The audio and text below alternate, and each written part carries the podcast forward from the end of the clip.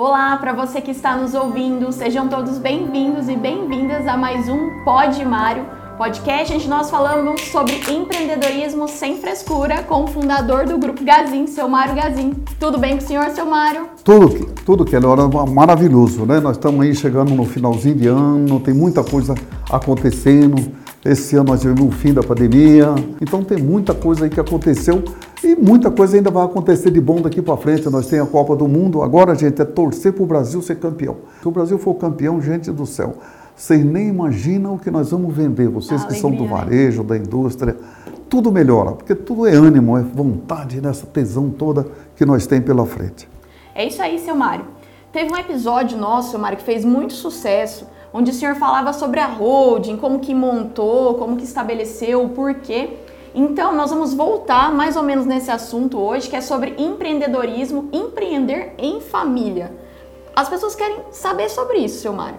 A primeira hold aqui na região de Londrina, de Londrina para baixo, foi a da Gazin. Isso foi já em 99. E leva bastante tempo para fazer, não se faz de um dia para o outro uma hold. Você tem primeiro, você tem que se conhecer você primeiro, é, estudar você, sua vida primeiro para depois você começar a estudar o que vai acontecer com a família, né?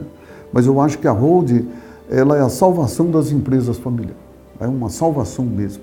Eu só acho que os pais, o fundador, não pode esperar ficar muito velho. Né? Eu tenho muita gente vai lá, pá, me dá um conselho, o que, que eu devo fazer. Eu vejo gente já muito velho, que já os filhos entrou no meio, fez todo um processo, já não tem mais como ele fazer o que ele queria fazer.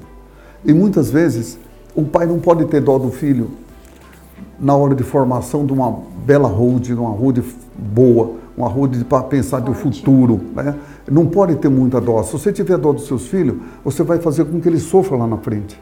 E muitos pais, muitas vezes, acreditam muito nos filhos. Mas esqueceu de fazer um curso com os filhos se o filho é empreendedor. Ou se o filho, pelo menos, é administrador. Para botar ele no, no, no lugar certo. Eu tive em São Paulo há pouco tempo agora eu visitei uma construtora que eu saí de lá encantado. Lá eu, eu não fui ensinar, eu fui aprender. Daí eu vi muita coisa boa que esse senhor fez também. E ele fez do mesmo jeito. Eu não tive dó dos filhos, ele também não teve. Mas hoje meus filhos estão tudo bem, estão tudo tranquilo. Nem só meus filhos, quando eu falo filho, eu estou falando dos meus sobrinhos todos. Isso é maravilhoso, nós somos em cinco na, na empresa, mas é uma benção de Deus, nós irmãos. E a molecada agora que vão se virar, mas já está tudo escrito o que eles podem fazer, o que não pode. E na road você coloca tudo o que pode. Você, primeiro você copia. Copia de que o outro fez. Se o outro fez, você copia uma parte de um, uma parte de outro e tira, vai tirando. Isso é maravilhoso. Então, gente, é isso. A road, gente, se eu tivesse que falar de road aqui para vocês, que eu fosse começar do primeiro dia, eu levaria no mínimo dois dias. Mas vocês que estudem, gente, olha, e quando for fazer a hold, não, não, não pega qualquer um para fazer. E a segunda coisa que eu tenho que falar sempre também, que eu acho que é bastante importante, é consultores, né? Consultores dentro da sua empresa. Ou você quer, você não tem ninguém dentro da empresa, você vai trazer uma pessoa de fora. fora. É um pouco mais trabalhoso. Quando você tem uma pessoa dentro da sua empresa, a gestão ela continua aquilo que você está fazendo. Tem mudança que não acaba mais, mas é, pelo menos as pessoas já estão acostumadas com aquilo. Quando vem uma pessoa de fora, então todo mundo fala, puxa, esse cara vai mandar em nós. Se ele não for bom no taco, ele, as, as pessoas tiram ele. Ele afasta, porque a primeira coisa que os filhos falam, nossa, meu pai, o homem está mudando tudo aqui dentro. Deixa eu mudar, eu acho que tem que mudar. Mudança tem que acontecer. A empresa é feita para mudança. Outra coisa que é bastante interessante, que cabe dentro do nosso assunto, é empresa bem controlada, sadia, quebra. Quebra. Uhum. Quebra porque falta de mudança.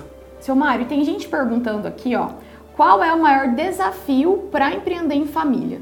Se fosse para o senhor falar assim, o maior desafio. Empreender em família é uma sociedade. E muitos, muitos muitos pais e filhos ficam falando, puxa vida, herdeiro, herdeiro. Daí eu sou herdeiro, sou herdeiro, não sou herdeiro. Herdeiro não existe. Enquanto o pai não morre ou a mãe não morre, você é um filho.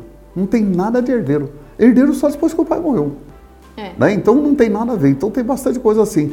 Agora, Dentro da família, eu digo assim, que para todo mundo pode ser mais difícil, mas para mim é muito bom, porque, primeiro, aprende a confiar, ter certeza, não importa que você, que um dos irmãos ou irmã trabalhe mais do que os outros, né? Uhum. Então, isso que é importante, é valorizar, não esquenta a cabeça, trabalhe, gente, porque lá em cima tem uma pessoa que enxerga.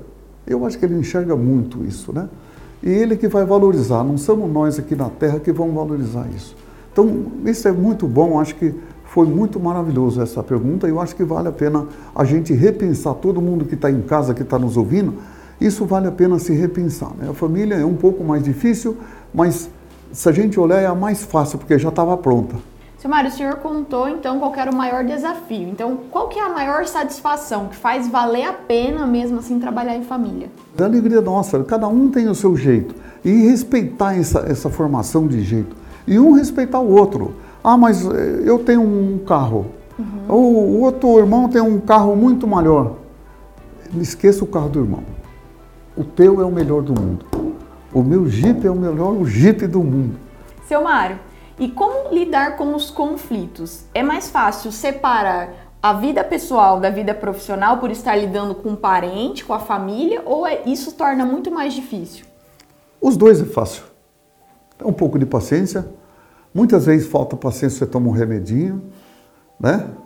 E vai indo. Esse é o mundo que nós temos, a paciência.